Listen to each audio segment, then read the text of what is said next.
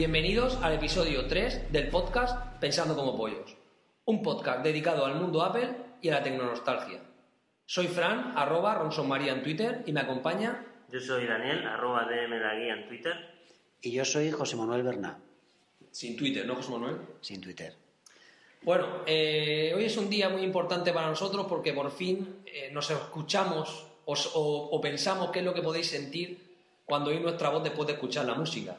Hoy es el primer día que grabamos habiendo escuchado la música. Como dijimos en episodios anteriores, nunca eh, estábamos grabando sin escuchar música y la verdad es que nos hemos llevado, yo al menos personalmente me he llevado una gratísima sorpresa, ¿no, Daniel? Sí, a mí me encanta, me encanta. Eh, una música que me recuerda a los 80, me, recuerda al cine y estoy encantado. Hombre, yo tengo que decir que Paco Mora, que es el autor de esa, de esa música, nos acompañará, por supuesto, en un podcast. Eh, hablaremos largo y tendido sobre Apple en el mundo de la música, sobre la música y de sobre cómo se inspiró para hacer este, esta melodía. Pero sinceramente, lo único que tengo que decir y le agradezco es que es un miembro de la SGAE que nos ha compuesto la canción, la melodía altruistamente, de una manera altruista, sin cobrarnos ni un solo euro, nos la ha regalado y además podemos presumir que es única. ¿No, José Manuel? Sí, no, y encima, eh, sin saber prácticamente lo que es un podcast, sin darle una idea de lo que queríamos, creo que ha cumplido con creces y nos ha superado. Nos parece una música excelente. Bueno, tampoco queremos perder mucho más tiempo con el tema de la música, ya lo entrevistaremos y hablaremos largo y tendido con él. Bueno, este episodio viene, aparte de la música, con muchas novedades, ¿no, Daniel? Eh, pues sí, hemos cambiado nuestro hospedaje online. Ya no estamos en Tumblr y estrenamos una web en www.pensandocomopollos.com. Va a funcionar de igual manera, tipo blog, pero es ahí donde nos podéis encontrar. www.pensandocomopollos.com. Eh, os recuerdo que el email al que os podéis dirigir a nosotros es pensandocomopollos.gmail.com Ahí nos podéis saludar, eh, nos podéis decir sin miedo los fallos que tenemos que mejorar y nos podéis ayudar en lo que queráis. Proponernos contenidos, eh, está abierto para todos. La idea era hacer una sección del rincón del oyente, pero claro, necesitamos que nos lleguen emails. Pues sí. sí. Bueno, poco a poco también va cogiendo coopero el tema del podcast. También estamos en Twitter, ¿no, José Manuel? Sí, bueno, yo en concreto no, pero nuestro podcast sí, eh, arroba y pollos para vosotros. arroba y pollos, me gusta el nombre. Pues sí. Eh, el Twitter es algo que se mueve muy rápido, ya tenemos cerca de 100 seguidores, no sé la 118 antes de sentarnos a grabar, la verdad es que... Resulta muy curioso, le queremos agradecer a todo el que nos sigue su apoyo. Hay gente como arroba errora que nos desea mucha suerte, o Villa de Goyo nos dice que con ese nombre ya solo nos, hemos ganado su, que nos siga, y, bueno, Javi Sisten nos, ve un poco nerviosos en el podcast cero, pero, pero nos da ánimo y que sigamos con fuerza, pues lo vamos a hacer por, todo, por todos ellos. También ahora nos podéis, bueno, están colgados ya los podcasts en Evox y en, y en iTunes. Sí, yo quería, yo quería apostillar algo de una manera muy rápida. Eh, llevamos desde el episodio 0, 1 y 2 hablando de que este podcast va a ser un podcast que, va a ir por capítulos. La verdad es que es un podcast que va por capítulos. es decir, cada capítulo está dividido en varias secciones y está grabado en un formato que el iTunes reconoce como capítulos. Cuando nosotros empezamos a hacer el podcast, en principio íbamos a hospedarlo en blip.tv, pero nos encontramos un pequeño problema, ¿vale? Y entonces al final, eh, por consejo de otro podcaster y por intentar darle vida al podcast, a la podcastfera española, hemos optado por evox.com y al final en evox.com solo se pueden hospedar ficheros MP3 y si algún oyente no lo sabe, pero la mayoría de ellos ya lo saben, que un archivo MP3 no, no admite capítulos dentro de iTunes. Pero bueno, tampoco creo que sea eso ningún quebradero de cabeza, ¿verdad, Daniel? Pues no, se oyen perfectamente y y la verdad es que os, animo, animamos a descargarlo y a oírlo un rato. Eh, ¿Alguna novedad más? No, yo creo que vamos, ¿verdad, verdad? No, yo creo que ya podemos pasar a explicar un poco el contenido de nuestro podcast. Pues sí, eh, hoy tenemos una sección nueva que va a ser sorpresa. Ah, lo dejamos ahí. Lo dejamos ahí y, y ya hablaremos de ella más tarde. Eh, para empezar tenemos unos, vamos a tener unos invitados estupendos de la agencia de publicidad que nos cede el espacio para, para poder comunicarnos con vosotros. Una pregunta, Dani. ¿Se puede decir que estamos patrocinados? Sí, ¿no? Pues yo creo que sí, porque hoy en día que no tiene un techo, Tal y como está la vida. no tiene nada. Que te dejen un techo no es poco. Entonces, bueno, son los gerentes de 9,9 y nos van a contar un poco su experiencia más desde el punto de vista de su trabajo. Y, ahí vamos a estar con ellos. Luego vamos a hablar un poco en el tema de las noticias. Hablaremos del- de, la actualidad de las patentes de Apple que recientemente ha perdido con un, juicio con una empresa valenciana y eso nos dará pie a poner sobre la mesa en temas de líos en los que se ha metido Apple con otras empresas que Patentes y demandas. Patentes y demandas. Algo que Apple siempre, desde que se fundó, ¿no, José Manuel? Eh, básicamente, patente igual demanda es una fórmula bastante conocida en el mundo de la tecnología. En el episodio pasado hablamos sobre el trabajo en Cupertino, cómo estaban los sueldos y demás, y yo creo que nos dejamos el tema de abogado, ¿no? Creo que Eh, le recomendaba a Álvaro, Sinceramente no lo vimos, pero igual Álvaro debería estudiar Derecho. más que viendo esta- estas cifras mareantes que vamos a comentar luego, ¿verdad? Pues sí, y en Tecnonostalgia aprovecharemos que tenemos a nuestros invitados diseñadores gráficos y publicitarios, pues para hablar un poco del mundo gráfico, tanto en programas de edición gráfica como en, en los juegos. ¿no? ¿Me vas a descubrir, Dani, los entresijos de, de los gráficos del Astran? Pues no sé, te voy a enseñar un programa para hacer un círculo. Ostras. En Astran, es verdad. Ya, siempre que mi madre me deje, lo podré, lo, lo podré hacer. Bueno. Bueno, pues yo creo que ya podemos pasar al contenido del podcast, ¿no? Simplemente decir que vamos a intentar que las partes duren no más de media hora y arrimarnos de esa manera a la hora que prometimos que iba a ser el podcast. Esta inexperiencia y este hecho hace también que nos cueste un poco medir el tiempo, pero bueno, son la hora, hora y veinte, si nos pasamos 15 minutos o 20, nuestros oyentes, ¿verdad? No, el reloj del garaje van creo que va... bueno, Pero a mí sinceramente me mete un poco de presión. Prefiero minimizarlo, que no estar mirando el reloj, que parece que estoy haciendo una carrera. Muy bien, pues Vale, vamos pues. a presentar a los invitados que nos acompañan. Vale, eh, bueno, eh, presentaos. Yo soy Pablo Ruiz, eh, formo parte de 9,9, soy socio fundador y soy el responsable de cuentas, un poco la relación con el cliente, departamento de producción y también llevo un poco las, las estrategias de marketing que algunos clientes pues no- nos piden, nos demandan, ¿no? Y aquí tengo a mi compañero, mi socio, el otro socio fundador. Hola, yo soy Alberto, eh, Alberto Moya, soy socio fundador también de 9,9 y eh, bueno, dentro de la empresa me encargo un poco de la dirección creativa, dirección de arte eh, y bueno, aparte soy profesor también, me dedico a... doy clase en un colegio de plástica y visual y, y bueno, Esa es la historia, ¿no? Eh, ese soy yo. Muy bien, pues es un placer ten- teneros hoy aquí con nosotros. Eh, El placer sois, sois unos invitados de honor porque estamos bajo vuestro techo y, y si, y si decidimos algo que nos gusta, a lo mejor nos echáis. de aquí. Se, se acaba la entrevista. No creo, no creo. Con lo bien que pagáis, no. Bueno, bien, hay pues. que decir que, que nos han patrocinado, como hemos dicho antes, y nos donan el sitio para poder, nos dejan el sitio, mejor dicho, para poder participar en, y hacer este podcast. Pues bueno, sí, estamos muy a gusto. sí, la verdad que sí. Esperamos seguir mucho tiempo. Eh, muy bien, pues un placer, chicos. Eh, contarnos un poco cómo, cómo se surge la idea esa de montar una empresa aquí de marketing y publicidad. Sí, bueno, eh, mm, Pablo y yo, eh, bueno, la idea de, de la agencia surge mm, hace, hará unos eh, tres años, tres años. Sí, de- aproximadamente tres años. coincidimos Pablo y yo en otra agencia que eh, fundé yo también hace unos nueve años, eh, coincidimos en el trabajo. Sí, vamos Es fundando. curioso, y- pero Alberto era mi jefe. y de- Alberto era mi jefe. Alberto era Ah, mi pues mira, Era mi jefe, sí. Ahora lo sigue siendo, ¿te pero... has pedido un aumento de sueldo? Fundando y defundando, vamos. Porque se sale de una empresa y se decide montar otra, ¿no? Se quiere seguir un poco en el, en el. Sí, bueno, surgen en líneas de trabajo que no, no, no estás muy contento, eh, se, se cruza un tren se- y te bajas de otro y te subes en otro. Y no coincidimos Pablo y yo. O sea que, como habéis comentado, ya os conocisteis en otra empresa, ¿no? sí. Muy bien.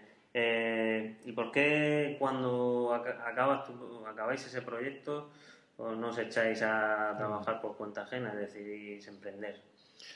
Pues hombre, yo creo que en el mundo de la publicidad, yo creo que esto es algo común, ¿no? A todos los que estudiamos en este mundo, nos gusta este mundo, todos yo creo que salen de la universidad, todo el mundo tiene dos sueños en este mundo de la publicidad. Uno, trabajar para Coca-Cola y dos, montar tu propia agencia. Eso yo creo que sale de la universidad. Hombre, sí, hombre, sí. Eso es como, Hombre, sí. Hombre, sí, eso bueno. es como irte a Silicon Valley, ¿no? Cuando Sí. eres programador. Efectivamente, efectivamente. Muy bien. Y vamos, yo creo que después de coger experiencia en otro sitio, pues mira, tuvimos la suerte de poder, o la mala suerte, no se sabe, de poder montar en otra empresa y bueno, y aquí estamos. Muy bien, pues a nosotros nos preguntamos por qué el- el- ese nombre, 9,9, no sé... Yo, yo simplemente tengo que decir que no conozco ningún nombre creativo normal. O sea, eh, 9,9 son. Me parece que cuando Bueno, son nombres pensados e- e- estupendamente. O sea, nunca se me ocurriría a un ingeniero informático con un nombre así, ¿verdad, José Manuel? No. Seguramente el nuestro sería más redondo, o cero o diez. O 0 o 1. Más binario, más binario, ¿no? No, surge. eh, la verdad es que el, el- el trabajo de naming es uno de los más complicados, por lo menos yo lo veo así. Y le dimos muchas vueltas, lógicamente, como hace todo el mundo cuando quiere montar su empresa. Probablemente, perdóname que te interrumpa, puede ser incluso más difícil ponértelo para ti que, que para un cliente. Si no, cuando tienes que ponértelo para ti te das cuenta de lo difícil que es para ponérselo para, para a otro cliente. Claro. Y sobre todo esmerarse para otro cliente como, como, y darle las vueltas que le darás tú al tuyo. Mm. Pero bueno, después de darle muchas vueltas de casos que surgieron muchos y, y un día por la calle pues, me vino a la cabeza, de- yo, estaba, yo estaba en periodo de evaluación de mis alumnos y, y bueno, llamé a Pablo y digo, lo tengo. ¿Qué te parece 9,9? Bueno, Ah. está estupendo, genial. Eh, la idea viene un poco de mi mundo de profesor y, y que yo siempre he dicho a la hora de evaluar que, bueno, y, y muchos profesores también lo piensan así, muchos alumnos se quejan de eso, de que el 10 no existe. Ah. Un poco de que, hostia, ya Es tienes que casi 10, hacerlo... 9,9 es casi. Exactamente, es casi 10 y luego aparte pues un poco de humildad, es decir, bueno, lo podemos hacer bien, pero no, no, La perfección no no existe, perfecto. Y bueno, transmite un poco de, de- humildad y, y- y, bueno, es No, una nota, eh, bueno, Es como el empollón que le ha salido mal. Exactamente, porque dice. Se cabrea porque ha sacado un 9,9. exactamente. luego yo siempre he querido No, no, tener... es humilde, no a ser humilde. no, sí. Parece que siempre estamos cabreados, pero no, es una buena nota para nosotros. Pero bueno, decides poner ese nombre y claro, ese nombre, eh, Sí. una de las cosas que tiene el naming es, una de las cosas, el naming es luego ponerlo en funcionamiento. Bueno, Ha me gustaría también que explicarais un poco qué es el naming, ¿no? Porque claro, la gente naming, naming, ¿entendemos? Bueno, estoy hablando de naming, es el término inglés para ponerle nombre a una marca, discúlpenme los oyentes. 9,9 ha funcionado bien, los clientes... eh, Bueno, eh, se puso, eh, la, la marca luego visualmente ha sufrido un cambio y es que se puso en número primero y después Ah. la pasamos a, a tipografía. a Porque bueno, eh, nu- nu- 9.9, 99, 99, en fin, bueno, pero eso son cosas de... Desde luego que sí, daba, hay daba muchas pie- empresas de publicidad bueno. que, que ha sufrido. Sí, daba pie a, a confusiones y, y vamos, profanaba nuestro nombre diariamente. Ahora mismo no me acuerdo de ninguna anécdota, pero vamos, nos hemos reído bastante cogiendo el teléfono, contestando y, Nueve y y- nueve, ¿no? y oyendo la- la- las chorradas que nos decía la Sí, gente. sobre todo si lo pones de escritor branding y comunicación, y ya con branding, ya, eh, brandy, eh, etcétera. Bueno, pues resumirnos un poco, principalmente, ahora que tenéis aquí un escaparate casi mundial ya, de por lo menos unos 200 oyentes, eh, ¿a qué, en qué se basa la, la actividad de 9,9 principalmente? Los servicios. Bueno, pues nuestro, nuestro descriptor de nuestra marca lo dice, ¿no? 9,9 agencia de creatividad. Pues yo creo que al final nosotros mm, lo que tratamos de, con lo que tratamos de diferenciarnos es con eso, ¿no? Al final el cliente cuando viene a un cliente necesita una agencia de publicidad, necesita algo que en su propia empresa no le dan. Necesita idea, necesita creatividad, necesita algo que él no sabe. ¿no? Eh, y en eso es lo que podemos ayudar a las agencias, a las, a las empresas, a nuestros clientes, en comunicar sus productos o lo que ellos quieran vender de una forma más creativa a lo que harían ellos. ¿no? Dentro de la creatividad, pues hay muchas herramientas: diseño de página web, diseño de marcas, naming, como hemos dicho antes, eh, pues no sé, La publicidad, la sí. publicidad, campañas de publicidad, estrategias de marketing, multimedia, aplicaciones para iPhone y iPad. Interesante. Interesante, ¿verdad? Sí. Y bueno, esos son los 8 o 9 productos que más nos demandan hoy en día. Yo tengo una pregunta. ¿Por qué esa manía del inglés en el mundo este de la comunicación? El branding, el naming, no sé, ¿es porque queda mejor? ¿Tiene alguna explicación? No sé. Buena, buena pregunta. Es que en español no existe una palabra que No defina. hay traducción eh, para, bueno, nombrar, hacer nombres. De hecho, es- Claro, de hecho, branding, Claro. que es eh, hacer, o sea, crear una marca, gestión. marca, es el arte o el proceso de crear una marca. Entonces, en vez de decir el proceso de crear una marca, dice branding. Es una cuestión de. como marketing. Son terminologías un poco aceptadas de- de- del inglés y, y no tienen traducción. Imagino que serán las mismas manías que en informática con las palabras inglesas también y las siglas. ¿No, Fran? Sí, seguramente con lo español no, no, no tiene mucho éxito en el ámbito del marketing. Yo no sé si la empresa de Pepe y su cuñado hace branding o, o naming o no lo sé. Deberían, No, son- deberían. Son, deberían. son términos aceptados al fin y al cabo, ¿eh? No, Sí. Tampoco... Muy bien, pues sabéis que el podcast está dedicado un poco al mundo Apple. Mm. A mí me gustaría preguntaros, bueno, sabemos de buena tinta que usáis Mac, ¿no? Vuestros equipos son Mac todos, venís del PC, contadnos un Sí, poco eh, de dónde venís y a dónde vais y qué habéis notado, qué diferencias, no sé. Bueno, llevamos trabajando con Mac eh, hace unos seis años o así. Empezamos con PC, eh, con portátiles PC también, y PC. Y hace unos seis años cambiamos a Mac. Tenemos. eh, la verdad es que el Mac es una herramienta bueno, que los diseñadores desde hace ya mucho tiempo lo vienen utilizando y, y es un ordenador muy pensado para, para el diseñador y, y, es casi un estandarte, ¿no? Del diseño, tener... Sí, de hecho al Mac, principio yo creo que los Mac eran muy muy utilizados por diseñadores y gente de, Sí, de- fueron los primeros visual, que de implementaron. Sí, la interfaz orientada a objetos, ¿no? La, la- la gráfica que El lleva- WIMP. claro, exactamente. Windows, iconos, eh, mapas y Claro, y la intención de Jobs, eh, Claro. si, le, si leéis comentarios de él, el famoso este discurso de Stanford, y no sé, y que él habla que se metió en una clase tipográfica que Claro. luego le sirvió para pensar por qué no se implementaban los ordenadores tipografía, porque él había visto ahí algo muy bonito. En principio Claro. tenían la misma y eso no interesaba al, Bueno, al de- mundo PC. Pero me llama, me llama la curiosidad, o sea, me llama la atención una cosa, Alberto. Eh, nos estás comentando que hace solo seis años, solo, en el mundo Mac, tú eh, has sido licenciado en Bellas Artes. ¿En la universidad no había? Bueno, sí, sí, o- eh, sí, en la universidad teníamos para ya la- las clases de, de diseño y de animación flash, me acuerdo que dábamos en, en- entonces y tal, eh, utilizábamos Mac y mucha gente ya empezaba, alumnos, a comprarse su Mac. Eh, de esto estamos hablando hace 10 años o, bueno, 13 años por ahí. De, de cualquier manera, cuando empezamos en las primeras agencias, te estoy hablando que empezamos con PC, también el tema económico, Mm. eran más baratos, en fin, eh, mi socio por entonces y utilizaba también PC, bueno, no sé por qué se empezó a trabajar con PC. A los tres No años de tener la agencia, Estandarizado, ¿no? El, el Apple ahora es que... no, también eran más caros por entonces, la diferencia con PC yo creo que era mayor, ahora se están haciendo más asequibles respecto a a los PC. ¿Y qué, volveríais al PC? No, no, no, no. No, no, Vamos, no. que va, no. ¿Volverías tú al coche sin aire acondicionado? pues esto es lo mismo. Claro. No, tenemos ya una flota de Mac importante. Sí, tenéis los nuevos iMac, ¿no? Sí, Empezasteis con los iMac, ya con el iMac, ¿no? Bueno, yo empecé con el, yo empecé en el mundo Apple con el, con el, con el iPhone.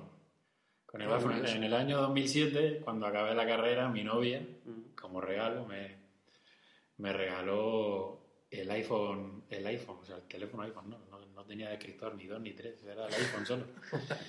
Eh, me acuerdo porque había salido, lo había presentado Steve Jobs justo dos meses antes y mi novia movió cielo y tierra con unos amigos que teníamos que vivían en Estados Unidos, que sacaron el iPhone a través de una compañía de teléfono estadounidense que se llama AT&T, consiguió traerlo a España cuando aquí nadie sabía ni lo que era y cuando llegó un mes después la- lo primero que dijimos los dos al abrir la caja fue vaya ladrillo porque si no no sé si os, si os acordáis hasta el año 2007 que conocimos el iPhone la tendencia toda era cada vez los móviles más pequeños.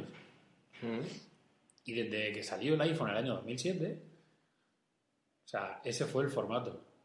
Quedar, quedarse con, es- con ese tipo de teléfono táctil, con pantalla grande. Entonces, la primera impresión nuestra fue, vaya pedazo de ladrillo. Sí, por entonces Nokia te tiraba a los pequeños. A lo mínimo, tenía un Nokia pequeño. Sí, sí, a lo mínimo. Aquello, fue- bueno, ese iPhone lo tengo yo- ladrillo, ¿eh? Era un- Ese iPhone sí, lo tengo yo en una vitrina como, como oro en paño porque, vamos, es, se ve muy poco ese teléfono. Me acuerdo que era la parte de atrás era plateada, color aluminio, más rayado que todo porque era no tenía protección, pero era una auténtica pasada, una auténtica pasada. Yo quería hacer una pregunta también. Como gestores de marcas y como branding, naming y demás dedicados al mundo del, del marketing y de la imagen, ¿qué opináis de los envoltorios de los productos Mac? Pues casi te diría que igual de maravilla que, que los propios productos. Eh, Yo, mira, de- yo le doy muchísima importancia, como tú has dicho, que nos dedicamos a eso y yo que estoy formado en el mundo visual, casi que me compro las cosas más por el aspecto, por el diseño y por el aspecto exterior que por lo funcional que pueda llegar a ser. Es decir, a lo mejor me compro el exprimidor de Philip Starr antes que uno que vaya, que le tienes que dar con la mano ese famoso que parece un platillo Sí. Así estirado hacia arriba, tienes que dar a la mano, pero bueno, son productos, iconos del diseño y que ya te digo, poco funcionales, pero una imagen impresionante. Eh, eh, en ese aspecto, Mac, el packaging lo cuida eh, y es pionero y todo el mundo va detrás de, de- de ellos en cuanto al packaging. Y, el, y, las, y las tiendas y todo, ¿no? Las tiendas, eh, exactamente. Era la siguiente pregunta que íbamos a hacer. Entonces, ¿cambiaríais Coca-Cola por Apple en vuestros sueños? Hombre, Hombre, está claro, está claro que hoy en día es la referencia. Ayer Pablo cogió la, la, la caja del iPhone 4 y me dijo, Alberto, algún día tenemos que hacer esto. Digo, pues cambia de socio. no, pero bueno, eso, es- eso claro que lo cambiaron. Hombre, llegar a hacer eso es, es difícil porque, entre otras cosas, bueno, ellos lo hicieron para ellos. Eh, que un cliente también te deje hacer eso es complicado, no nos vamos a engañar. El cliente ve menos y, y- y- y valora tu trabajo menos, cuando Sí, lo difícil es hacer menos. Afortunadamente Eh, tenían a Steve Jobs en ese- de, de jefe. O sea, Sí, parece Ahora, que- ahora yo no sé, ya debatiremos en otro podcast hay- cómo el futuro. Claro. El ¿Quién, va a sustituir a, a Jobs en ese aspecto? Porque realmente Claro, eh, su lucha ha sido esa. Sí, yo estaba leyendo la biografía, eh, no quiero comentar tampoco mucho porque lleva apenas 100 páginas de la biografía, tampoco ha avanzado mucho, pero sí que se empieza a intuir la importancia que este hombre le daba eh, al tema de, de la presentación. Como ha dicho Alberto, quizás nosotros no somos conscientes, y mucho menos los informáticos, por supuesto, de la importancia que tiene un producto bien, bien presentado. Como anécdota a lo que estáis diciendo, en la biografía habla de que en la casa de Steve Jobs, su propio hogar, o sea, era el hogar más minimalista del mundo de lo- por los pocos muebles que tenía. O sea, era tal la obsesión que tenía por el diseño, por el mejor diseño, que- que no encontraba muebles que le gustaran. Entonces era una casa zen. O sea, habían dos cosas, la cama, el sofá, el frigo y dos cosas más. Este hombre lo llevaba al máximo exponente. Este hombre viviría, hubiera vivido muy mal, ¿verdad? En nuestra casa de la abuela cuando éramos pequeños y abundaban los enredos y los muebles. Los muebles Bueno, y ahora que hablamos del mundo iPhone y tal, estaréis vendiendo el tema de apps a los clientes. ¿Habéis añadido eso a vuestro catálogo de servicios? Eh. ¿Lo veis más o menos importante para, para los clientes? ¿Cómo veis el tema? Hombre, importante, mm, es importante en la medida, o sea, dependiendo de qué, a qué se dedique tu empresa, ¿no? Desde luego, no- para nosotros es importante en cuanto a, hoy en día es una tendencia, eh, antes decían que si no estás en Google no existes, y ahora se vuelve a decir que si no estás en Google no, no existes, pero de aquí a los próximos cinco años, si no estás en la Apple Store, o en la, en la- Store, es que no vas a existir. En la medida en, lo que- en la que los clientes o las empresas vean esas importancias, las aplicaciones de iPhone empezarán a, a despuntar, ¿no? Ahora mismo solo los más visionarios quieren estar en la quieren tener su aplicación para iPhone, pero en cuestión de poco tiempo ya verás cómo va a ser va a ser, Sí. va a ser una, una necesidad. Sí, es ahora es como el fenómeno web, ¿no? Que todo el Sí. mundo efectivamente. Falta un poco... y quería tener su web. Se tiene que asentar, aquí también las cosas vienen un poquito tarde, estamos en una zona también, no solo en España, sino aquí, dentro de España, en esta zona donde estamos, las cosas llegan más tarde, Eh, llegan con un decalaje de 5 o 10 años seguro, entonces, bueno, en América seguro que, que está más desarrollado el tema y aquí se empieza ahora a tener unas primeras experiencias, los, la- los empresarios quieren tener algo, no saben qué tampoco. En fin, eh, es una herramienta nueva de marketing y de estar ahí presente ¿eh? con, con tus productos, con un juego que haga de, de promoción de tus productos, con ciertas cosas que de momento la gente sabe que tiene que estar, pero no sabe cómo ni, ni qué hacer tampoco. Ahora, ahora ya que todo el mundo tiene un smartphone, ¿no? A lo mejor antes, Exactamente. a lo mejor antes no. Muy bien, pues no sé, ¿queréis dar algún consejo a la gente que, que quiere poner una empresa o, o se arranca en este mundillo? O, Pues- tendréis un consejo, que sea pequeño? no sé? Para Sí, bueno, algún oyente que diga, Que, que no, que no lo dejes, si realmente tienes la ilusión, tiene algo dentro, esto es que llevas algo dentro, porque tienes que llevarlo, si no estarías trabajando para otro. Tienes una necesidad ahí, igual que Jobs sabía lo que tenía en la cabeza y lo llevó a cabo, tú llevas una, un pozo ahí, un, un- algo dentro que dice que tienes que hacer algo eh, y confías en ti y, y lo llevas a cabo y que no se desilusionen y que lo y que, y sigan que lo hagan y que lo hagan es duro porque y más ahora porque esto de la empresa y el autónomo Bueno, ahora, ahora quizá que hay menos contratación, la gente se está... Es una buena vía de escape. No le, no le queda otra. Estamos Claro. viviendo una época, el otro día Sí, precisamente hablábamos de, o escuchábamos una charla de un visionario de empresas de Internet, de una incubadora de Internet, e Internet, eh, escuchamos, una charla en la que se nos decía claramente que estamos pasando la época de los despidos a una época en la que empiezan a haber micropymes dentro de Mm. la web. Y yo creo, Alberto, que en ese aspecto la gente va a tener Sí, que empezar, ¿verdad? nosotros, nosotros hemos vivido una experiencia que últimamente, los últimos seis meses, siete, ocho, o el último año casi, que, que la mayoría de clientes son micropymes, como tú dices, o autónomos que, que están empezando a, a montarse su pequeñito negocio y, y- y necesitan su imagen, su marca, su papelería de empresa, su web, estar presente en internet, unos con tiendas, otros simplemente con web corporativas. Pero ese boom se está dando. Es, es lo típico que dicen en periodo de crisis, pues se espabila la gente o salen ideas y, y brotan un montón de proyectos nuevos. Quizá eso es lo, lo, lo, lo bueno que se puede sacar de una crisis de estas que estamos viviendo. La necesidad agudiza el ingenio. Exactamente. Yo, sí, bueno, al hilo de lo que estabais hablando, eh, también se me ha olvidado, o sea, se me ha quedado en el tintero una pregunta, que era, ¿cómo veis hoy en día más, qué ves eh, hoy en día más importante? ¿La web como web 2.0, redes sociales, o el diseño web como la web eh, orientada a una especie de escaparate dentro de Internet. ¿Qué, qué importancia eso? Bueno, por supuesto, la respuesta va implícita, ¿no? Pero ¿qué importancia le dais vosotros un poco te- al tema de las redes sociales dentro de Internet? En vuestro negocio, me refiero. Hombre, ¿Ha- la- ¿Hay branding, hay hay naming hay, eh, también dentro de las redes sociales? La importancia que tienen las redes sociales no es otra cosa que en las redes sociales está el cliente. Tu cliente está en las redes sociales. Por lo tanto, si tú quieres llegar al cliente, tienes que estar en las redes sociales. De una forma u otra. Eso ya cada uno elegirá su estrategia. Otra cosa es cómo las uses también. ¿eh? Claro. Ya. Podemos discutir el uso que cada uno le da a las redes sociales. Pero lo que está claro es la importancia que tienen para todas las empresas es brutal. O sea, es, es total.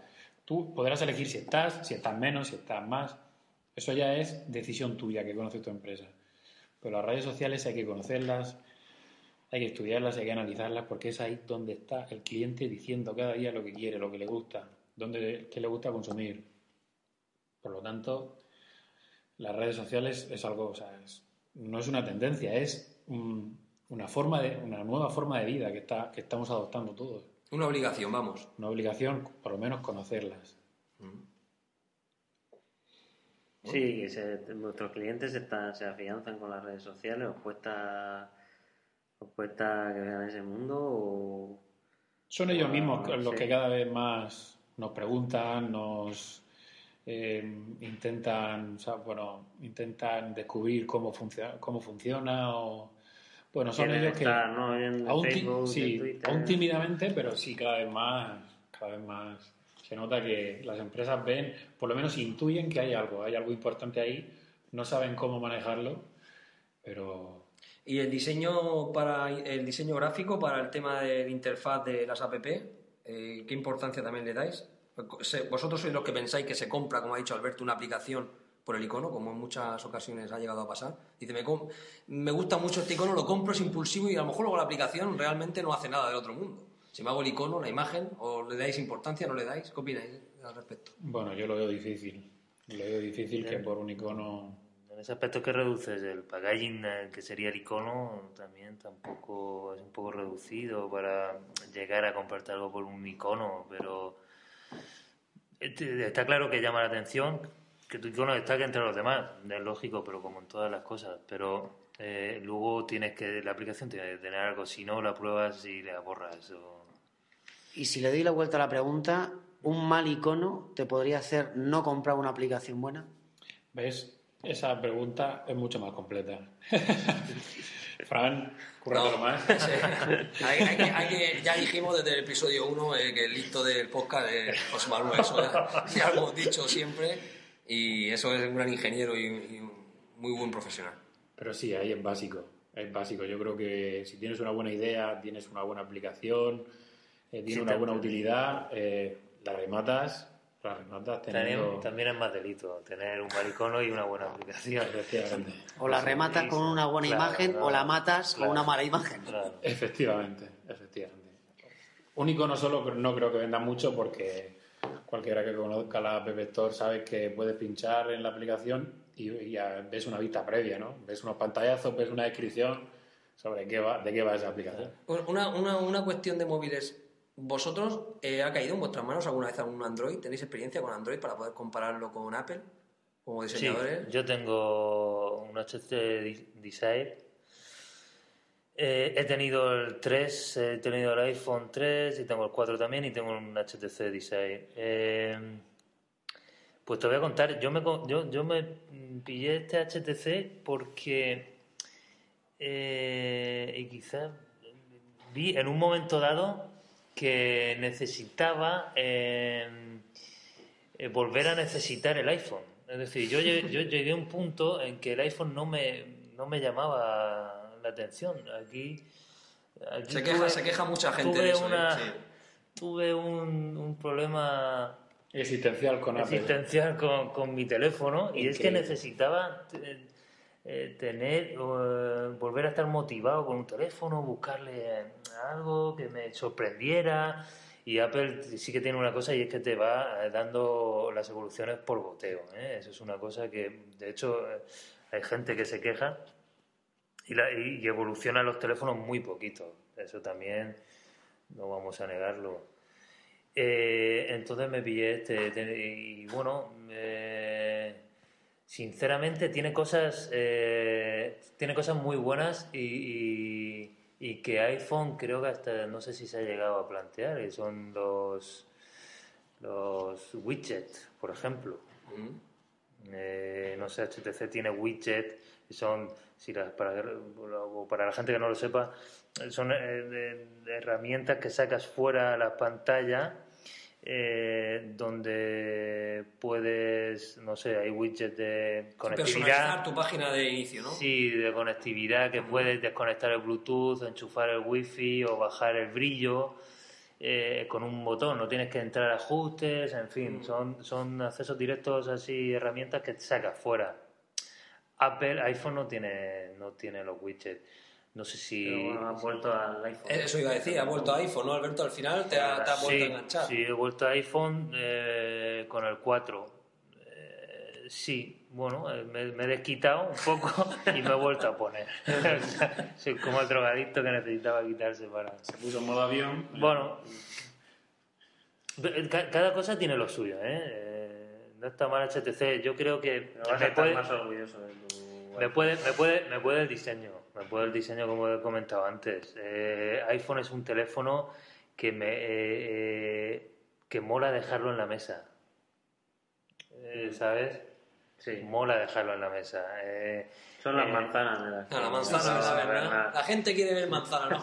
Ya, ya hablaremos en episodios posteriores de, Un suceso, de, sí, sí, sí. Hemos de vivido- lo ávidos que está la gente por comer manzanas. Sí, solo voy a adelantar y a simple pequeño comentario un episodio que hemos vivido este, este, esta semana con el tema de las manzanas. O sea, eh, ya lo comentaremos en episodios posteriores, lo comentaremos muy detalladamente, pero hemos, eh, hemos podido ver sangre en los ojos de la gente pidiendo manzanas. ¿eh? O sea, lo hemos experimentado. Hay hambre de manzana. Eh, El Walking Dead del zombie del iPhone existe y del el zombie del MacBook quiere MacBook. Quiere, quiere, quiere manzanas la gente. Bueno, Dani. Bueno, por terminar, una cosa quería decir. Esta mañana he tenido en mis manos el 4 iPhone, el, el iPhone 4S, que estaba leyendo por ahí la fiebre que hay por conseguirlo, lo caro que es. Y se confirma mi intuición, ese teléfono ni plancha ni te hace de comer. O sea, es igual que los otros iPhone. Bueno, una, sí, pero obviamente el dedo en la llaga. Es igual, ¿no? ¿Habéis, Es hablado, igual. ¿Habéis hablado con Siri? Aún no. Ah, que Ah, así, yo, es que, ah, yo es que esta semana un alumno e infringí las normas del centro, no sé si por decir esto me puede caer ido- algo, pero sí que entre, entre clase y clase eh, me confesó un alumno que tenía el iPhone 4 y sí, yo fui un walking, un walking dead, un zombie, y dije, por favor, déjamelo. Hablé con Siri y solo le dije tres cosas y me pareció. Increíble, ¿no? increíble. O sea, yo ahora mismo quiero uno. O sea, ahora mismo eh, no sé cómo hacerlo, no, no me lo voy a comprar porque no tengo dinero. Pero sí que es verdad que lo primero que le pregunté en inglés. Yo llevo- y dentro en inglés. y dentro ¿En de inglés? dentro de en inglés, sí. Siri solo está para Solo- español. solo en inglés. eh, perdón, para inglés, francés y alemán. En España aún no tenemos Siri, no sé si lo sustituirán por Pepe, pero No Siri. Siri eh, simplemente le dije que vivía en Orihuela, me dijo que almacenaba el dato y luego le dije que tenía hambre y me dijo que no me podía proporcionar ningún restaurante cercano para comer porque le quedaba poca batería y no podía activar el localizador GPS. Yo cuando aquello me contestó eso, simplemente con decirle que tenía hambre, los chavales me miraban y me preguntaban, profesor, ¿pero qué? Yo estaba intentando salir de ese momento de éxtasis que tuve, de, de ver como un... O sea, eso puede ser la apertura a un mundo bestial. Muy bien, pues esto ha sido todo. Ha sido un placer estar aquí con vosotros. Nos iréis viendo por aquí cada, Cada dos semanas. dos semanas. Y no os canséis de patrocinarnos, que, que esto va bien. Sí, en la web de la web de www.pensando como pollo tiene una pequeña sección de publicidad donde hemos incluido eh, las personas que nos da que nos dan cobijo. Bueno, Dani, eh, yo creo que ya podemos pasar a sección sorpresa. Ah, ¿verdad? yo creo que sí. Yo creo que es el momento de anunciar a todos nuestros oyentes cuál es la sorpresa que tenemos preparada. Y- El otro pues día, hablando con Álvaro, eh, recordamos que en el episodio 2 Álvaro nos dio una lección a todos de un desarrollador de 14 años y nada, se ofreció voluntario a presentar una sección donde va a intentar diseccionar, hacer una mini autopsia de 10 minutos a aplicaciones, a un par de aplicaciones cada dos semanas y él nos va, nos va a hablar hoy sobre dos aplicaciones. Bueno, eh, pasamos una promo y nada, hablamos con Álvaro. Venga, hasta ahora.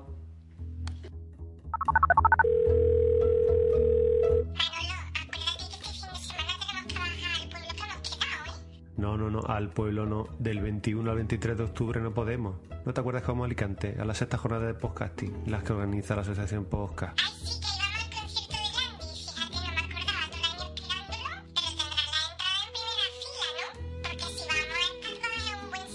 Que sí, cariño, que ya tengo las entradas para el concierto de Andy. Claro que inaugura allí, que presenta su nuevo disco en solitario. Pero tendrá la entrada en primera fila, ¿no? Que sí, pero ¿cómo te iba a engañar yo?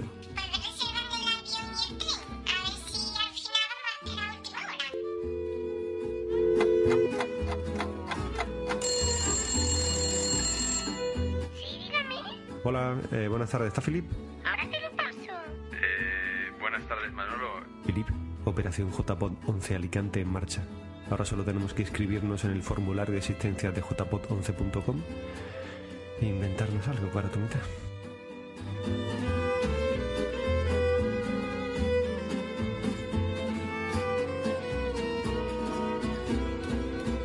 De esta me veo volviendo a casa remando en un dracar. Hola a todos, soy Álvaro, arroba Álvaro Franco 7 en Twitter y hoy en este capítulo 3 estrenamos una nueva sección que se llama y selección donde cada podcast vamos a ir haciendo una recopilación de un par de aplicaciones para que hemos visto en el App y que nos han parecido interesantes y, y dignas de mencionar. Las dos aplicaciones que hemos elegido para este primer podcast son Downcast y Super Trooper.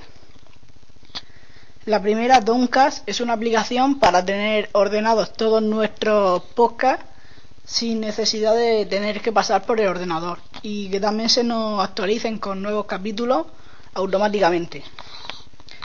En la primera pestaña de la aplicación de Downcast nos aparece la pestaña de podcast donde vamos a donde vamos a recibir todos los podcasts que, a los que nos hemos suscrito mediante la aplicación. En- al pulsar sobre un podcast en esta aplicación podemos ver una vista más detallada sobre el nombre completo del podcast, su descripción, la foto y, el, y los podcasts que nos hemos descargado, los capítulos que nos hemos descargado de ese podcast, ver la duración y cuándo fueron publicados. En- también podemos ver desde esa pestaña el, el resto de capítulos que o bien no, no nos hemos descargado o bien no aún no, no se han actualizado en la aplicación. Y así como un botón para poder descargarlos todos a la vez. En, la siguiente pestaña es Playlist y nos va a permitir crearnos una lista de reproducción al igual que la aplicación de música em, pues para tener una, una lista de reproducción de, los, de nuestros podcasts preferidos. La lista de reproducción puedes ponerle que no se descargue poner la descarga manual em, el nom puedes cambiarle el nombre por supuesto y así como como configurarla como, como tú quieras Luego tenemos una, al lado una pestaña para que Add Podcast, pues para poder añadir todos los podcasts que nos que a los que o bien queremos suscribirnos o bien que solo queremos escuchar un, un capítulo. Podemos buscarlos por el nombre, como lo hacemos con la aplicación de iTunes o desde el ordenador, o también los podemos eh, también los podemos buscar por el feed, es decir, por la dirección HTML del HTTP, perdón, del, del podcast. Eh, y también por categorías, por la categoría de música, niños, tecnología, televisión y películas, etcétera. Luego también tenemos otra sección de descarga donde vamos a ver los capítulos que se están actualizando en, en ese momento, así como ver cuánto le queda o, parar la descarga. Y ya luego tenemos la configuración para, pues, pa- para poder configurar la aplicación a nuestro gusto. Así como refrescar los, los podcasts para actualizarlo de forma manual, para que se refresquen cada hora, cada dos horas, cada tres horas, ya va en función de, de lo que quiera cada uno. También podemos, podemos marcarlos todos como vistos, en configurar la descarga para, se- para que solo se descargue vía wifi o también por, por 3G y ajustar el volumen ya que en, en un principio está el valor cero que sería el volumen normal o podemos también ponerle menos 3 y más 3 hasta menos 3 y más 3 que sería aumentar el propio volumen del sistema. Y ya pues podemos ponerle efectos de efectos de sonido y configurar para que la para que la pantalla se, se bloquee al X tiempo de estar escuchando un podcast y, y también otra otra cosa interesante es que si estamos escuchando un podcast o lo tenemos a medio y mientras estamos mirando otros podcasts por la aplicación nos aparece eh, en la barra de arriba a la derecha un botón de no playing reproduciendo ahora como en la propia aplicación de música. Y entonces si le damos ahí nos lleva automáticamente a la reproducción que estamos que hay en curso en la aplicación. Y de la aplicación nada más. En decir que está en el App Store por 1,59 euros y desde aquí se la, desde pensando como pollo, se la recomendamos a toda la gente que le gusten los, los podcasts y, y quiera tenerlos todos bien ordenados a la hora de a la hora de escucharlos. Eh, damos esta aplicación por finalizada y pasamos a la siguiente, que es Super Trooper. Es una aplicación que viene muy bien ahora en, tiempos de crisis y sirve pues precisamente pues para eso, para, para ahorrar. La aplicación, eh, nada más entrar, podemos o teclear un código de barras de un producto de alimentación generalmente o bien capturar con la cámara el código de barras de un producto. Eh, cuando nos detecte el código de barras, saldrá. eh, cuando, cuando nos detecte el código de barras, nos llevará a, a ese producto eh, y, y el precio que tiene en cada una de, de las tiendas que la gente ha, subido. Como por ejemplo, eh, puedes capturar el código de barras del Colacao y, te- y automáticamente te va a saltar dónde está más barato.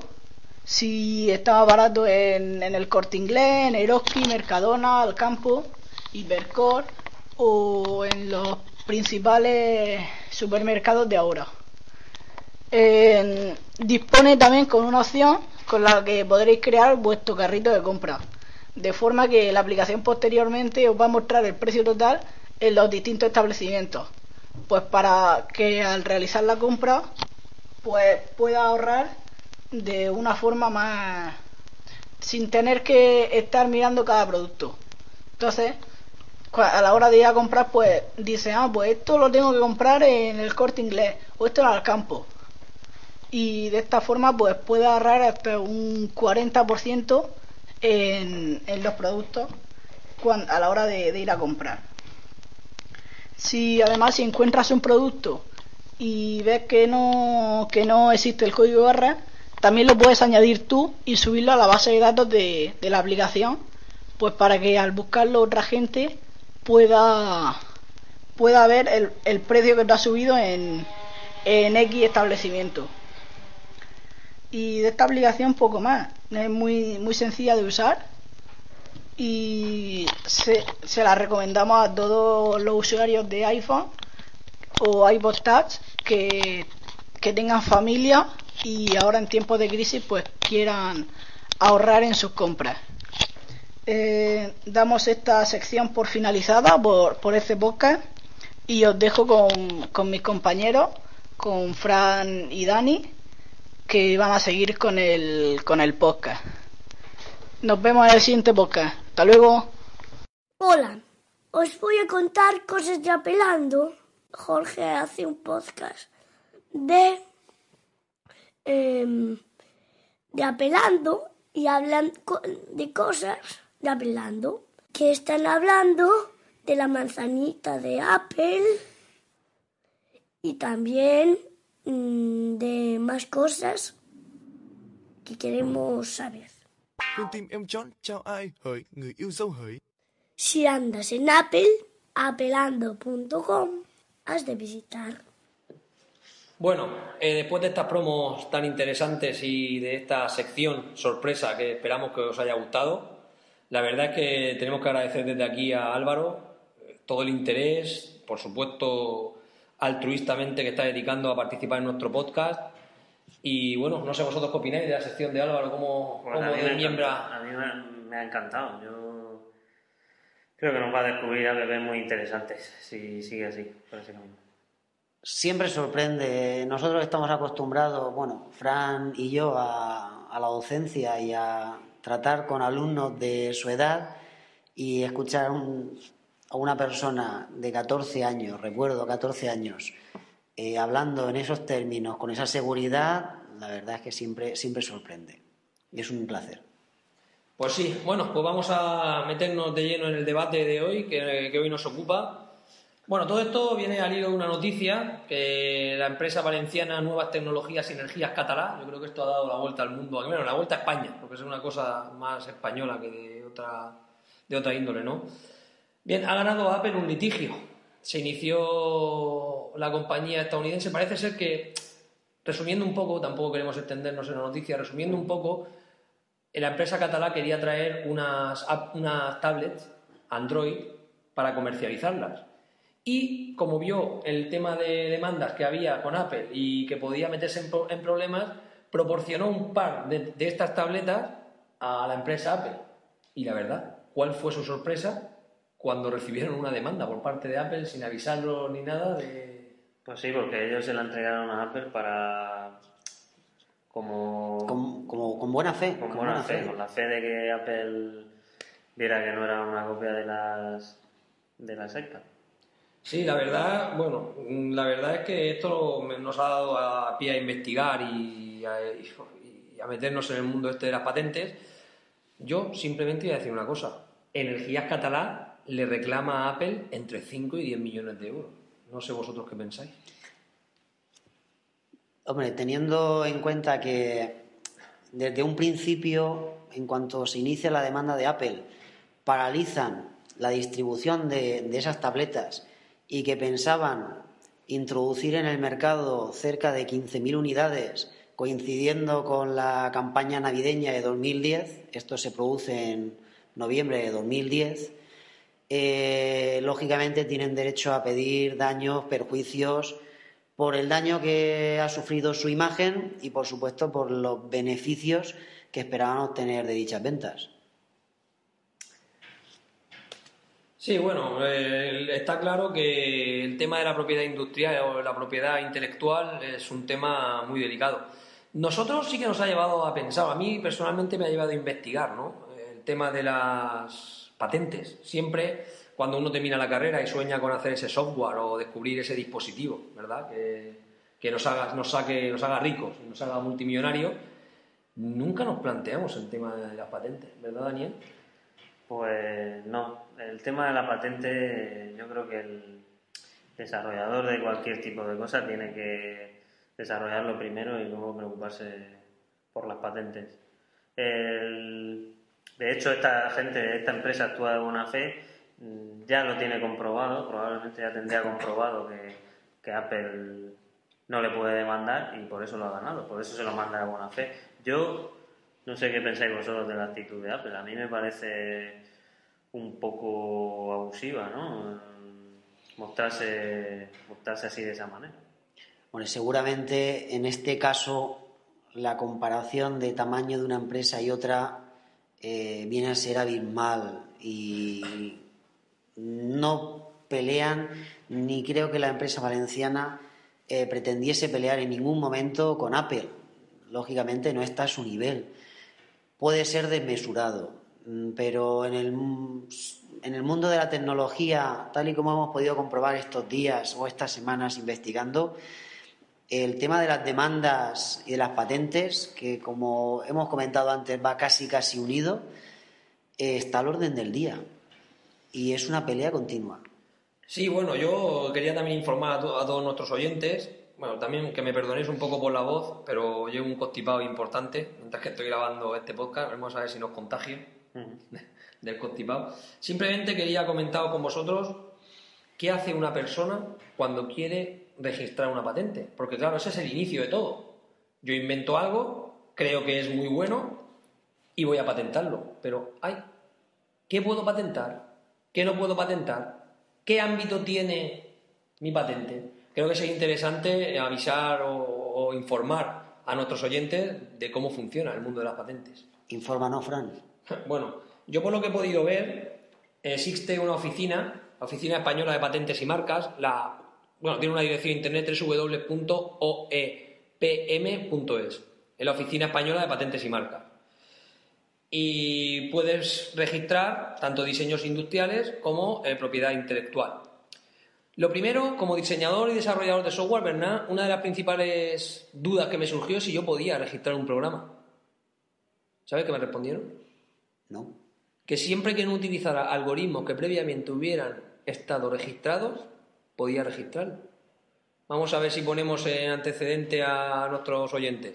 Yo voy a hacer el mejor programa para resolver el problema de las colas, un problema informático de cualquier eh, facultad en el tema de programación, y para ello utilizo el algoritmo de Dijkstra, que ya está registrado previamente, aunque sea una variación de ese algoritmo, ya no puedo registrarlo. ¿Qué te parece, José Manuel?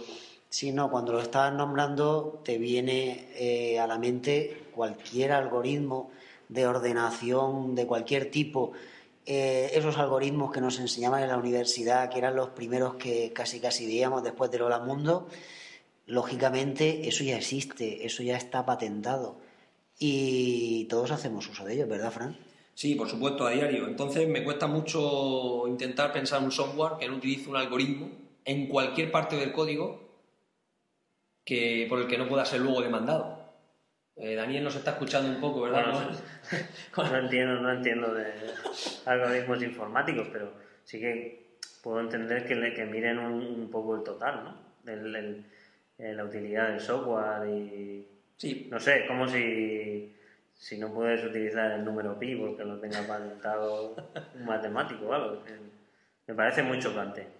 Eh, de todas formas, yo que tengo un juego de, de mesa patentado, sí que sé que, en- que el programa informático lo puedes, todo el código lo puedes presentar en propiedad intelectual y, y que te lo, Claro, siempre, siempre sí, y cuando, programa. siempre y cuando no, Siempre y no cuando tenga- no se llame Windows. No, siempre y cuando, no, hablaremos de eso también más adelante, pero no, siempre y cuando Daniel no, te- no tenga ningún algoritmo que previamente haya sido registrado. Si no, por cada licencia que vendas de tu juego tendrás también que pagar a esas personas. Sí. Sí. Bueno, básicamente, Bueno, quedan avisados los desarrolladores. Yo- sí, llevar cuidado a partir de este podcast, llevar cuidado lo que programáis, eh, intentad que todos los algoritmos sean vuestros y copiar y pegar lo menos posible. A mí lo que me choca de esta noticia es que, bueno, esta firma valenciana eh, alega que, que la- que Apple eh, lo que pretende es, es impedir la entrada de cualquier competidor en el mercado y, y limita al fin y al cabo la libertad de los clientes. Ese, ese abuso que, que alega esta empresa, yo mm, sé que las tornas han cambiado, Apple ya no es la que era. A mí me, me es muy chocante que, por ejemplo, en 1984, cuando Steve Jobs presentó su famoso, su famoso anuncio, uno que le hizo Ridley Scott, hablando de, de un poco de la tiranía de IBM, era... El gran hermano, ¿no? Sí, él era el, el- bueno, él era el estandarte contra la lucha de- del gran IBM, que, que, que era el que tenía todo el control de la industria. Entonces ahora parece que mm, es un poco paradójico, ¿no? Que aquellos que llevaban la batalla contra IBM ahora son un poco los que quieren controlar el monopolio. De hecho, mm, es un poco, hay mucha gente que además pues dan, coartan la libertad de los clientes, dan sus productos muy poquito a poco, cierran los, los precios. Eh, no sé cómo veis vosotros esa, esa actitud de la empresa, o lo veis todo bueno, por supuesto. No, bueno, vivir, a ver, eh, bueno, esta es la eterna discusión de se vive bien en un coto cerrado donde te dan bien de comer y bien de dormir y estás caliente, o preferís salir a la selva donde hay más libertad, pero estás a expensas de que cualquier león te muerda. ¿No? Entonces, un poco ese símil, en mi opinión. Bueno, ahora la grande es Apple y, y le toca lidiar contra... Yo tengo aquí un montón de, de demandas de, a Apple, que no solo es la, que no es solo la valenciana. Sí, ahora, ahora hablaremos. Yo no quería, no quería avanzar antes sin, te- sin explicar a los oyentes el tipo de patentes que puede registrar. Ah, bueno, lo que te. Vale, entonces simplemente eh, decir que podemos patentar diseños industriales, ¿vale? Para proteger la apariencia externa de los productos. Podemos, y esto es muy interesante, Dani, y te atalle mucho a ti, registrar marcas y nombres comerciales, ¿verdad? Signos distintivos. ¿Cuánto nos podrías hablar tú de eso, verdad? Pues sí, un poco. Si quieres te digo los precios y las clases. Ahora, ahora, ahora nos lo vas a decir. Patentes y modelos de utilidad protegen invenciones consistentes en productos y procedimientos, ¿vale? Y topografía de semiconductores. Qué interesante, sí. ¿no? Yo cuando leí esto, sinceramente me quedé con la misma cara que me habéis mirado vosotros ahora. Dicen que es el trazado de las distintas capas y elementos que componen un circuito integrado.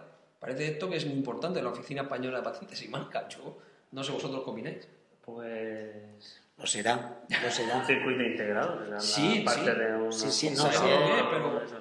Parte física, parte hardware, será. pero que Lo que pasa, Dani, por el hilo de lo que tú me ibas a contar, es que cada clase de las que hemos nombrado aquí la legisla la ley en artículos diferentes.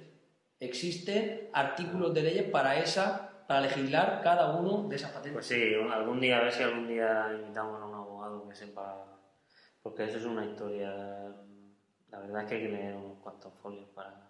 ¿Tú te has encontrado? Cuéntanos, Dani, alguna experiencia, ¿tienes alguna experiencia de registrar marcas? Pues yo tengo, has dicho que... tengo alguna historia literaria, que eso es simplemente hacer un, ir a propiedad intelectual y vale 11 euros. No, bueno, tienes que tener el número de página, rellenar un escrito y, y ponerla y poner un poco de qué va.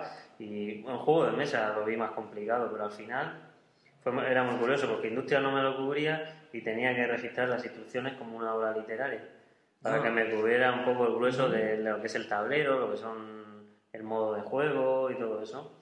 Y entonces ahora me han escrito y que me, que me, me dicen que me, que me registran, la, me protegen las instrucciones como obra literaria, pero que no tengo protegido ni el tablero, ni, la, ni las bases del juego, ni. No de mucho, no de muchos detalles, Dani, sobre la patente hasta que no la tenga cerrada, ¿verdad? O sea, que Apple te denuncie. No, yo veo muy importante, una cosa que sí que veo muy importante en esto de la patente es el uso, porque al final, eh, cuando entras en un litigio, el, el uso el uso tiene bastante peso, es decir, no puedes patentar una marca y no usarla y guardarla en un cajón, y no imagino que, que Apple si está ganando batallitas contra desarrolladores es porque no tienen el mercado de Apple, no tienen no lo han estado explotando como Apple. Yo creo que eso es importante, ¿eh? Tienes que que, no, que no te puedes inventar algo, no puedes inventar un software y guardarlo en el cajón. Y Bueno, intentar ganar dinero de eso. Sí, me da a mí que Fran nos comentará después que hay empresas que se dedican única y exclusivamente a eso, Sí. a generar una idea sin desarrollarla y esperar, es como tender la caña de pescar con un anzuelo y esperar a que piquen. En cuanto alguien desarrolle algo que se le parezca lo más mínimo, ¡pum!, demanda al canto. Yo creo que... Muy el- americano eso, ¿no? Es como Sí, sí, sí, la gente que se tira el café en el McDonald's y para quemarse y demandar. Hay gente que se pide solo demandar. Sí, pues sí, es suena americano. pero me da que es De así. todas formas, estoy, estoy hablando en, lo que he leído yo de patentes en ámbito nacional. Mm, A lo mejor en, en plano europeo o americano. Pues mira, eh, precisamente al hilo de lo que estás diciendo, Daniel, voy a informarle de los precios por si alguien está interesado en patentar algo, que antes de echar a correr, ¿vale? Escuche lo que cuesta la patente. Patentes hemos dicho que hay de, cuatro clases, pero además tienen tres ámbitos. Pueden ser a nivel de España, puede ser a nivel de Europa y puede ser a nivel mundial, ¿vale?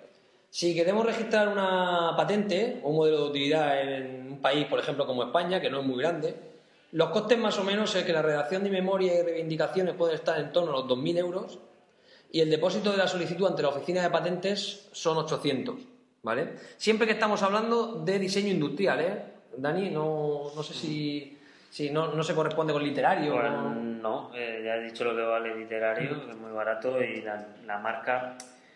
Vamos a ver, si te lo, si te lo haces tú, eh, si te lo haces tú, mm, te sale bastante más barato que si recurres a una empresa eh, encargada en asesorarte sobre patentes. Yo recomiendo que estando internet y todo eso, la gente se moleste un poco, porque de 150 euros que te puede costar y, y si, si la patentas solo para una clase, hablo de clases cuando hablas de, pues si es una marca del sector automovilístico, es una, es una clase.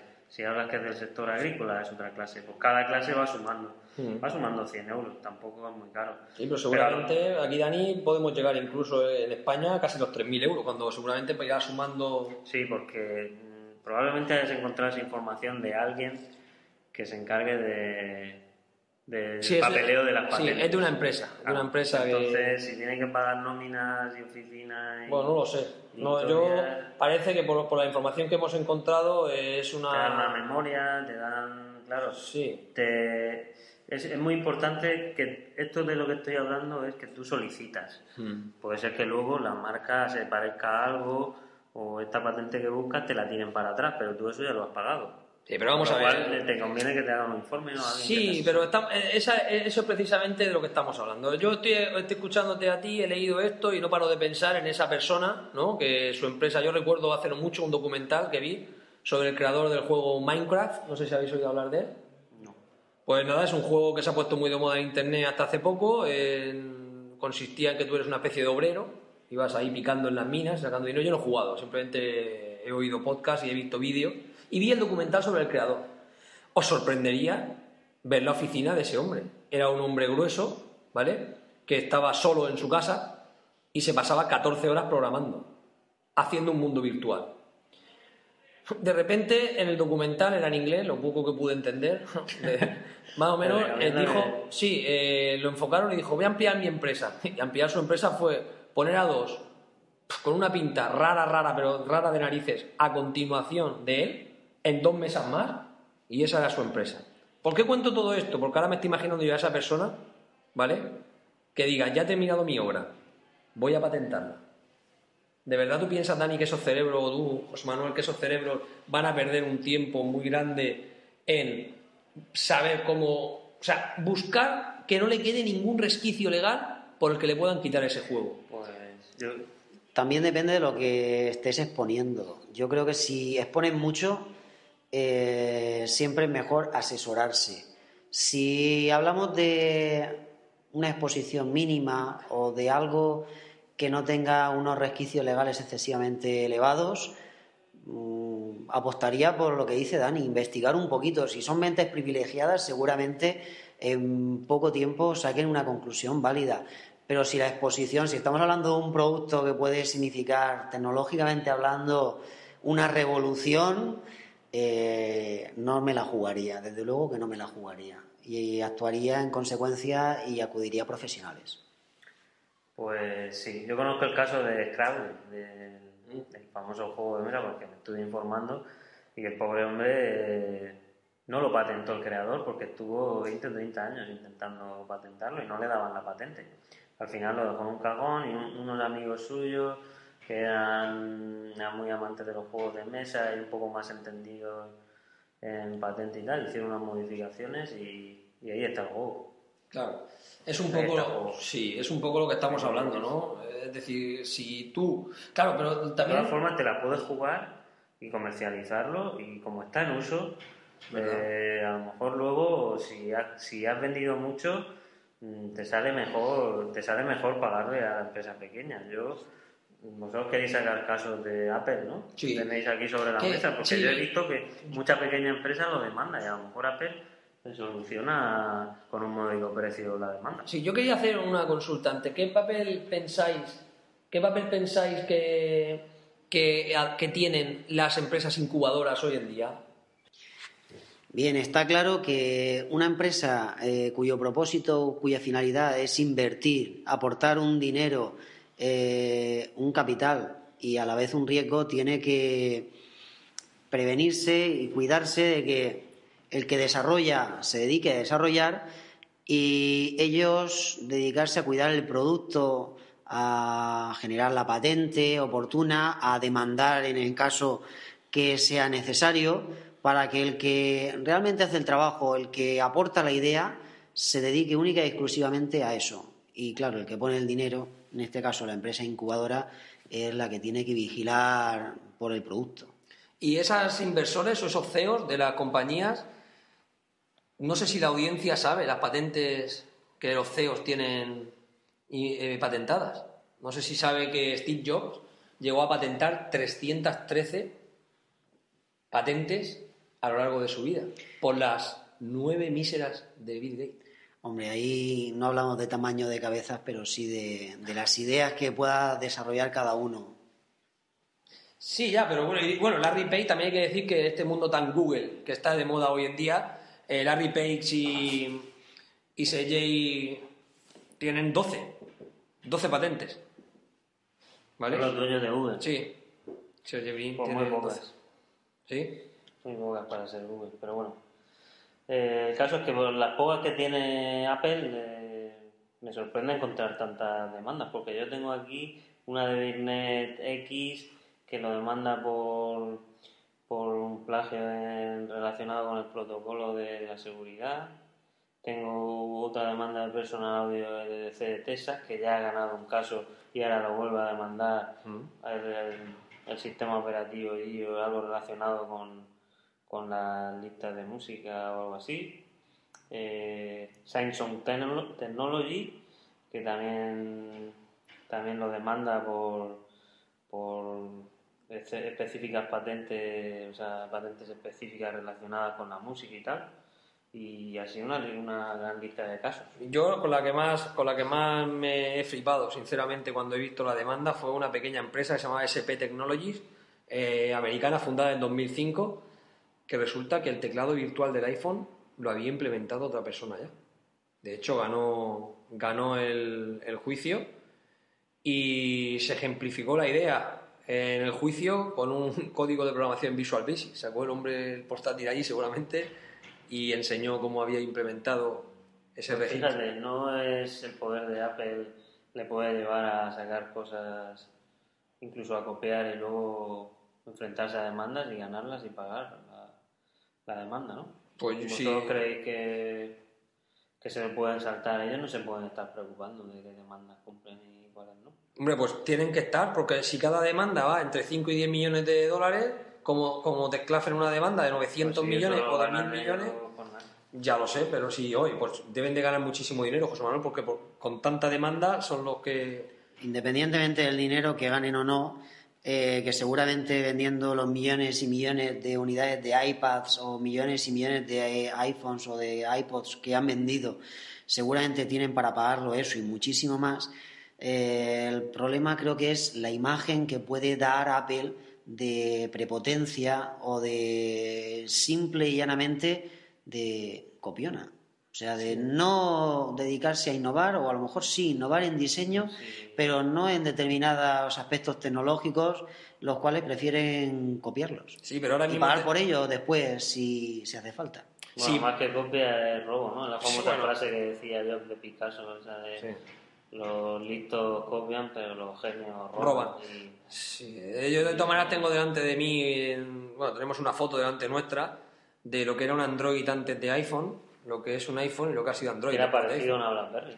Sí, sí, yo, yo lo veo igual. Sí, bueno, yo creo que aquí eh, podemos hacer alusión a lo que ha dicho anteriormente nuestro invitado, Pablo, en concreto, que ha dicho que hasta 2007, cuando él tuvo su primer iPhone, el que no tenía ni siquiera nombre, que era iPhone y punto, eh, él dijo, esto es un ladrillaco, porque hasta ese momento la tendencia era el móvil cada vez más pequeño, ¿vale? El móvil que se te perdía en el bolsillo, es que al final acabas perdiéndolo. Llega iPhone y marca tendencia. Es que yo quiero un ladrillaco, un ladrillaco que lleve eh, impresa una manzana, pero quiero ese ladrillaco. En- eso no se le puede negar a Apple. Eso no se le puede negar a Apple. En determinados productos ha marcado un antes y un después. Y ahora es cuando vienen las madres mías. Entonces, todo se vuelve a. Todo intenta ser como Apple. Esa es la gran Por supuesto, ahí está el problema de las patentes. Tú nombrabas antes, Apple tiene muy pocas patentes. ¿Está en qué lugar en el ranking de patentes, Fran? El 31. Eso me ha sorprendido un montón. Bien, lo cual nos da una idea de que en, en realidad innovan, tienen grandes ideas, pero no se dedican a patentar cualquier cosa. También se quejaban nuestros invitados de que nos dan las cosas con cuentagotas. Yo entiendo, al menos entiendo desde mi punto de vista humilde, que Apple lanza productos cuando está muy seguro de los productos. Lanza productos para un determinado tipo de gente y no para cualquiera. Muchas de sus peleas es la gente quiere tener un iPhone, quiere tener una manzana y no le gusta ver imitaciones por ahí. Entonces las luchas contra los pequeñitos también van un poco, creo yo, en ese sentido. Es que cuando me imitan están dañando mi imagen, porque la imagen que tiene la sociedad de un iPhone no la quiero ver en las manos de cualquiera. O sea, también es un poco pretencioso, pero creo que también puede ir un poco por ahí.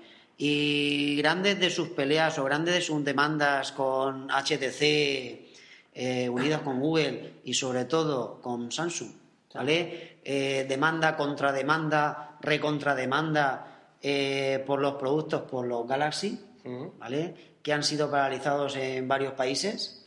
Holanda, Alemania. Alemania, por ejemplo. Eh, en otros países no han conseguido bloquearlos, pero los Galaxy los han bloqueado e incluso se han dignado a- en Japón. Que sepa la audiencia que Samsung es el primero en patentes de móviles, ¿eh? Hasta el 2011. que lo Desde luego, bajo mi punto de vista, es la segunda empresa a nivel de móvil en cuanto a tecnología. Eh, cercaría, cerca estaría HTC, pero Samsung está muy, muy, muy bien. Eso sí, hay que reconocer que algunos de sus productos, en cuanto a estética, se parecen bastante al iPhone. Bueno, Dani, y de todo este HTC contra Samsung, Samsung contra Apple, Apple contra Samsung, de toda esta vorágine, de toda esta vorágine contra Microsoft, ahora que Microsoft eh, va a poner su sistema operativo en varios terminales, ¿no? Mi pregunta es, ¿qué va a pasar? ¿Qué creéis que va a pasar? Un poco como conclusión de, de- de todo este berenjenal de millones de euros que tenemos aquí encima de la mesa. Esta es la guerra de. La guerra del copia-pega. Yo. No sé, eh, yo lo veo que si las economías chinas que siempre han ido copiando son las- la, la idea de la copia fructífera y, y los buenos copian y los malos copian y, y se van a ver en los tribunales, vamos. Es curioso. No veo, ni- no veo ninguna solución. Más Sí, que- pero es curioso que, que no veamos aquí, bueno, no hayamos encontrado las demandas de iPhone al Cell Phone, ¿no? Al teléfono ese japonés que, es- que es clavado al iPhone, que vale 140 dólares, ¿verdad, Bernard?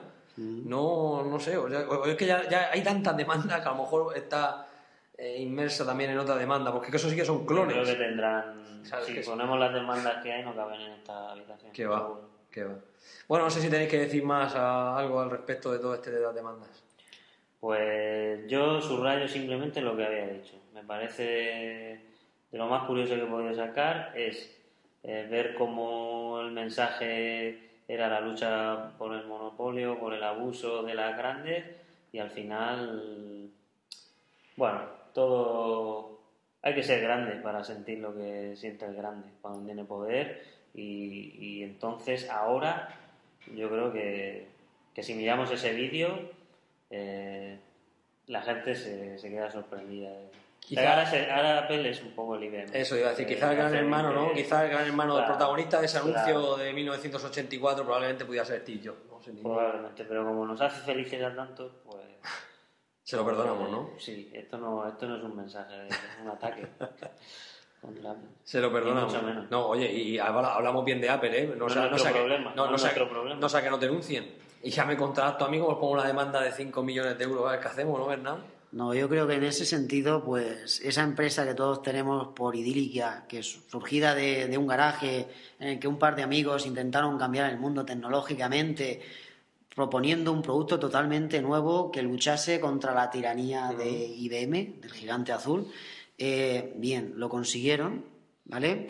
Han conseguido realmente una excelencia en sus productos, pero además de innovar de esa excelencia, también, entre comillas, han aprendido a copiar y, por supuesto, a demandar y a defenderse, ¿vale? También creo que es así. Eh, yo tengo una duda, Fran. entre las ofertas de empleo que vimos que Apple demandaba este año, hablamos de, de abogados. Que yo recuerde, ¿no? Lo llevarán aparte. No sé si eso sea una división. O que- ya, o ya están bien surtidos. o habrá overbooking ahí, ¿no, Daniel? Ah, Bueno, pues yo creo que con esta. a lo eh, mejor cobran tanto que no cabía la cifra en PowerPoint. Sí, puede ser que los currículum. Que los currículum. Bueno, yo tengo una última, una última idea, ¿vale? Y creo que eh, las ideas se marcan también un poco por tendencias. Y la tendencia actual es hacer la informática y, y todo el mundo relacionado con la tecnología muy intuitivo, muy sencillo, muy fácil. Eh, la tecnología táctil es muy intuitiva, muy fácil. Lógicamente hubo una primera persona a la cual hay que reconocerle el mérito, a la cual seguramente hay que pagarle sus derechos, pero el que otras empresas lo utilicen o lo intenten desarrollar o llevar un poco más allá me parece totalmente lógico. Igual que los próximos sistemas operativos eh, se basarán, y ya lo estamos viendo, ¿no, Frank? Con el nuevo Windows 8, Sí. en intentar imitar eh, básicamente lo que tenemos en un dispositivo Sí, móvil. La interfaz, la interfaz Metro va orientada a ese, a ese, a ese, a esa meta. Es, es copiar el tema del móvil. Bueno, lo hemos dicho muchas veces aquí. La era post PC ha empezado y nada, como diría que eh, el que llegue el último, pues pagará las consecuencias. Sí, no, pero yo así estudiando un poquito cómo hemos estudiado los sistemas operativos actuales y del futuro, eh, ya se observa claramente que la tendencia es esa. Al menos las empresas, las empresas serias de software que desarrollan sistemas operativos, si- sistemas operativos comerciales, lo tienen muy claro, están apostando fuertemente hacia ello. Y hablaremos en posteriores episodios sobre el tema del táctil. Bueno, pues damos por cerrada la sección de noticias y debate y vamos ahí con el último bloque. Eh, la tecnonostalgia, esa sección y ese nombre que tanto me, me encanta, Daniel. Cuéntanos, cuéntanos de qué vamos a hablar hoy en la tecnonostalgia. Bueno, pues yo creo que nos vamos a remontar un poco, ya que ha salido, hemos tenido aquí a los invitados relacionados con el mundo del diseño. Vamos a hacer algo tecnonostágico con respecto al mundo gráfico, ¿no? De que creo que deberíamos de centrarnos tanto en los gráficos de los juegos, porque nosotros todos hemos conocido los juegos de, de las computadoras desde nuestros comienzos, desde que éramos jóvenes. Y bueno, desde mi caso particular, pues también puedo hablar un poco de, de mis pinitos con el diseño, ya que soy diseñador gráfico y, y hablar de cómo funcionaba la cosa, cómo la, cómo la conocía yo. Entonces, José Manuel, ¿tú eh, cómo veías los gráficos en los años 80? Creo que lo resumí bastante bien en el último episodio. Mi primer ordenador lo tuve en el 94, Fran. O sea, que la tecnonostalgia puedas empezar a opinar, ¿verdad? A- Casi, casi a partir del 2000. Bueno, pero sí que podemos desenterrar los apuntes de la carrera y de computación gráfica, ¿verdad? Sí, no, y también podemos hablar de algunos juegos vividos en casas de amigos, ¿Ves que eran pocos, sí? pero... ¿Ves como sí, José Manuel? Sí le base. sacar punta. Bueno, yo creo que el tema de, antes de que Dani entre con el diseño gráfico, los programas que se usaban en los años 80 y cómo empieza todo el tema del diseño gráfico a aparecer, sí que me gustaría nombrar eh, a Iván Sutherland, que se puede considerar como el padre de la computación gráfica. Para variar, viene del MIT, nunca he sabido decir Massachusetts. No se lo dije en el episodio pasado, el Instituto de Massachusetts. No sé si lo digo bien o no. Y nada, este hombre inventó un software y empezó a trabajar con lápices de luz, eh, con iconos, ¿vale? Y prácticamente esto, eh, bueno, el primer software fue Sketch, SketchUp se llamaba. Y el, nada, el ratón también apareció un poco después.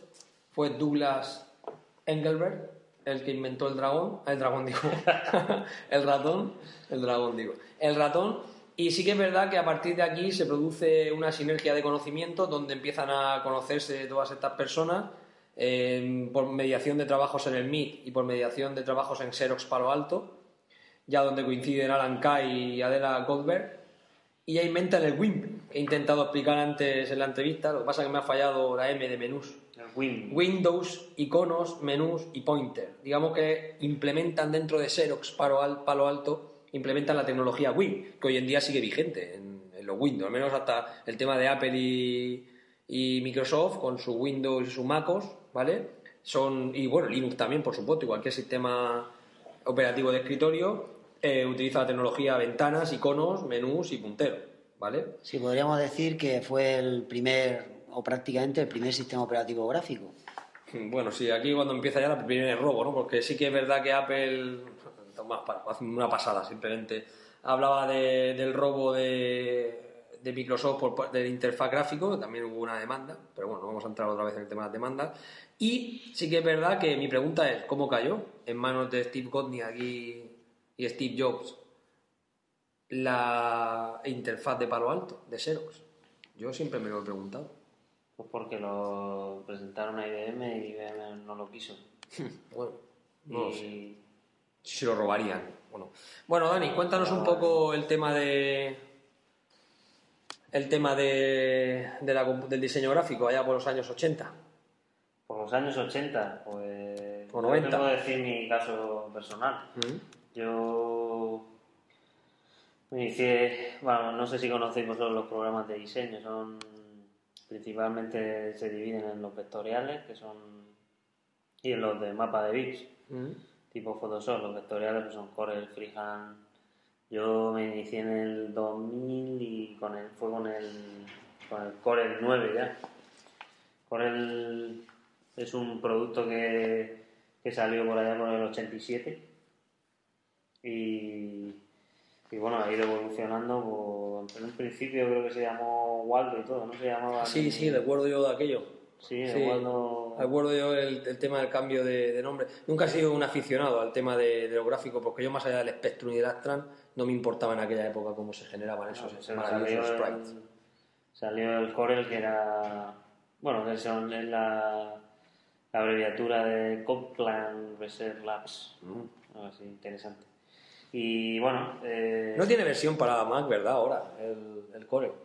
pues no lo sé creo porque que no. yo ya me desentendí Eh, yo usaba Corel y me pasé al Freehand porque bueno principalmente en aquellos tiempos era Corel y Freehand y Photoshop Mm. El Photoshop ya llevaba tiempo también en el mercado. Photoshop, estamos hablando que desde el, la punto C, la 0.6 es del 88 y ha ido evolucionando. Ahora estamos ya. Empecé con el 5 yo, el Photoshop 5. Luego el 6, el 7 y ya. ¿A ti te llamaba la atención aquellos sprites a los que jugábamos en el Astran y en el Spectrum? ¿Te llegaste a preguntar alguna vez cómo se diseñaba No, yo eso? nunca me he preguntado nada. no. Yo lo único que me preguntaba es que las, las portadas que salían las, Sí, lo tías de, de Game Over tan, suger- tan episodio, y tal, y me compraba el juego y luego era, era una mierdecilla ahí andando la tía, ¿sabes? O sea, que básicamente poco- nunca ha participado en el diseño de gráficos de, de sprites, ¿no? Para, en- hablamos de, de años 80, ¿no? años 90 también, herramientas. en los ¿no? años 80 yo tenía 3 años. no, vamos a irnos al a menos 90. que hubiera sido, a menos que hubiera sido Álvaro, en los 90 estoy diciendo que me inicié, yo soy un, un neodiseñador, llevo desde el 2000, no llevo, no llevo más de 10 años, vamos. O sea que a mí me gusta acuñar términos. Sí, sí, Tecnología, sí. mi tecnología de como diseñador no, no me puedo remontar a tanto tiempo. Así que sí que, bueno, recuerdo los gráficos de las máquinas recreativas, del Aptran, de- pero muy básico. Pasamos Es curioso, del, ¿no? Pasamos del verde al color. Sí, es curioso. eh, Mientras que pensaba en la sección de tecnología, estaba pensando y acordándome cuando yo salía de los recreativos, ¿no? Y decía, "Oh, ojalá cuando llegue a mi casa el Amstrad tuviera los mismos gráficos que la máquina. Y ahora que somos profesores, como bien sabéis, y nos metemos en un aula y un profesor dice, y un alumno te dice, profesor, ¿has visto a jugar al último FIFA? Es que tengo un muñeco que el árbitro que hace baile. Bueno, de hecho, en los periódicos anuncian bailes de los jugadores como si fueran reales de las consolas. O sea, me parece una evolución el tema de gráficos, Daniel, bestial. O sea, co- como antiguamente nosotros pensábamos, eh, eh, ojalá, ojalá mi, mi Astran reprodujera estos gráficos. Y ahora resulta que un chaval de 14 años se mete en su casa y le recrean la final de la Copa de Europa, ¿verdad? Con todos los detalles. Totalmente. y encima los equipos son capaces de moverlos. O sea, esos equipos de hardware de ahora, que por 200 euros que vale una consola, ¿verdad? Sí. Es increíble lo que ha evolucionado. Las Yo- 59.900 pesetas que valía. Trabajábamos también la imaginación un poco más, ¿no? Sí. ¿No creéis? Mm. Eh, eh, digo, eh, ahora disfrutan más nosotros. mm, bueno, creías que dos cabecitas moviéndose en lo que era un campo de fútbol y la pelota siempre seguía trayectorias lineales. No. ¿Y qué, qué era, qué era un globo? Pues se hacía grande la pelota y se hacía una sombra que sigue haciendo Verdad. Son, Sí, sí. mm, tenga- tenemos en cuenta que con los medios que tenían los, los desarrolladores, los, los programadores, los programadores eran ¿Píxeles?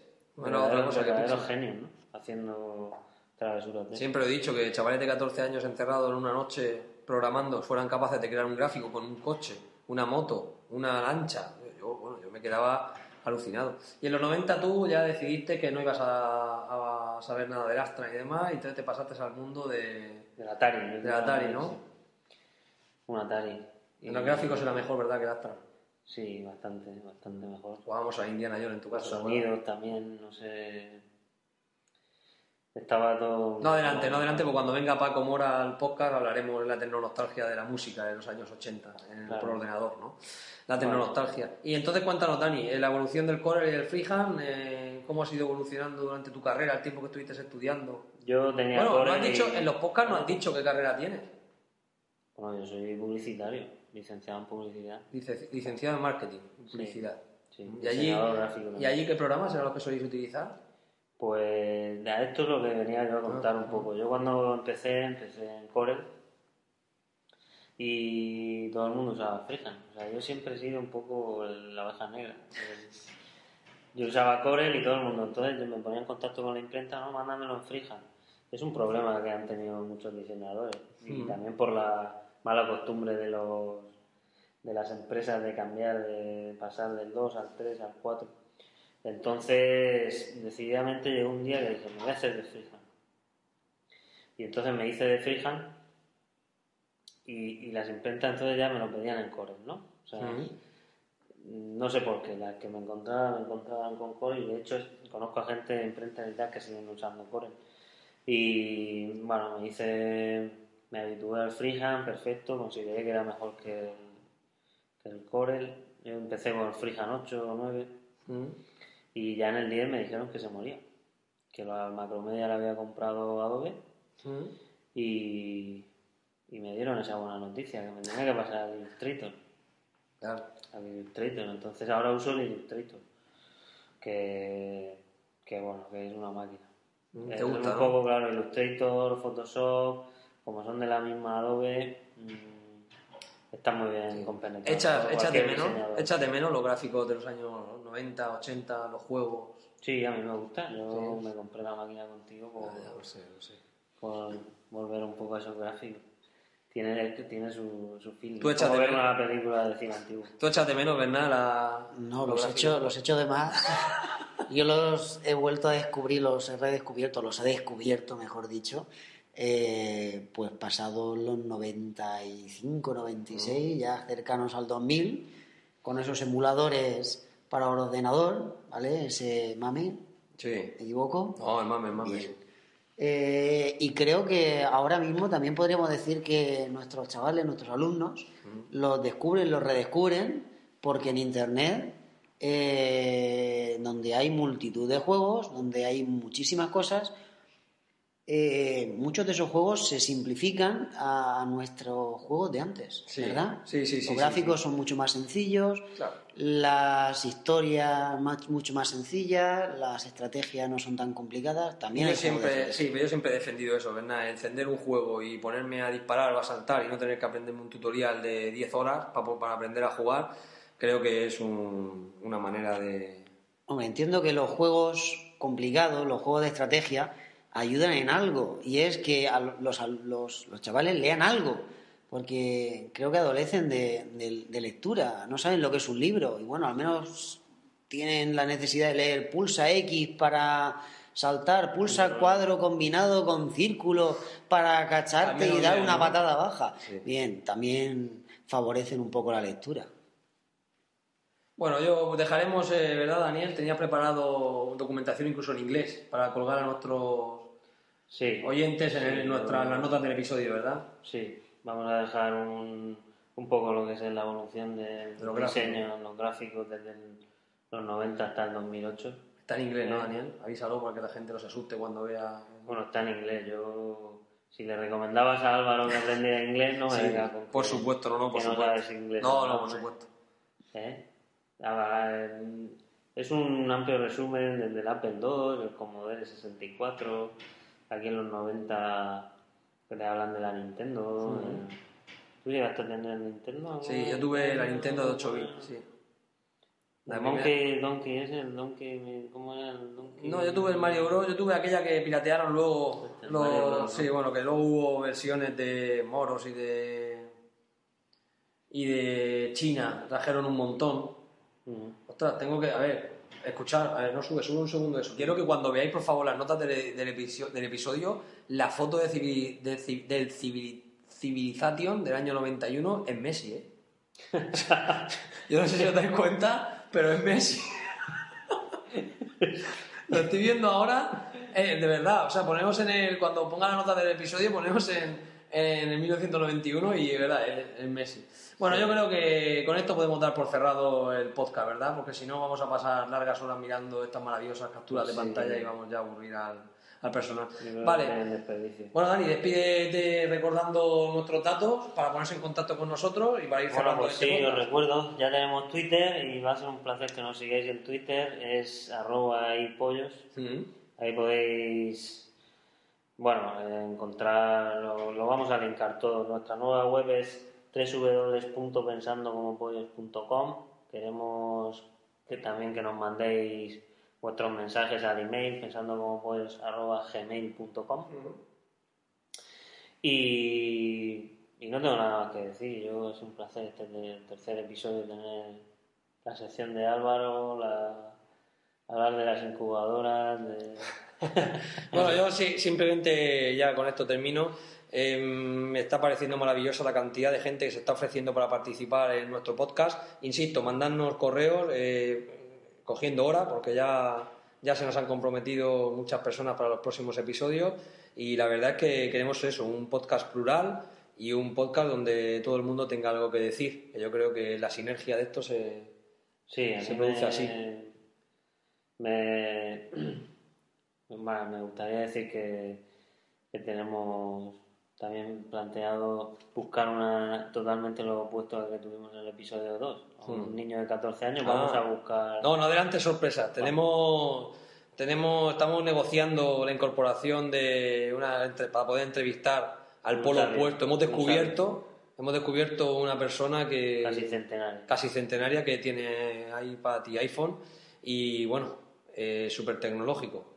Es una sorpresa. Intentaremos concertar la entrevista lo antes posible. Bueno, José Manuel, despídete y dir algo a nuestra audiencia. Nos vamos. Dinos tu Twitter, por lo menos. Ah, bueno, es verdad, explícanos que no quiere decir, explícalo por qué lo dices tu Twitter. Bueno, no soy muy de redes sociales. Tengo Twitter desde hace pocas semanas. Eh, y casi casi obligado. Eh, sí tengo Twitter, eh, pero vamos, básicamente, si lo queréis ver, está en la página web, arroba la River 7. eh, y solo tengo un único tweet. Creo que eso lo resume bastante bien. No espero seguidores, porque así si me pierdo no me pesará en la conciencia. Eh, básicamente con eso lo resumo todo. He intentado escribir algún que otro tweet, pero como creo que no voy a mejorar el primero, no lo he conseguido. Gracias y espero que no os haya defraudado este podcast. Muy bien, venga, adiós. Hasta luego. Bye bye.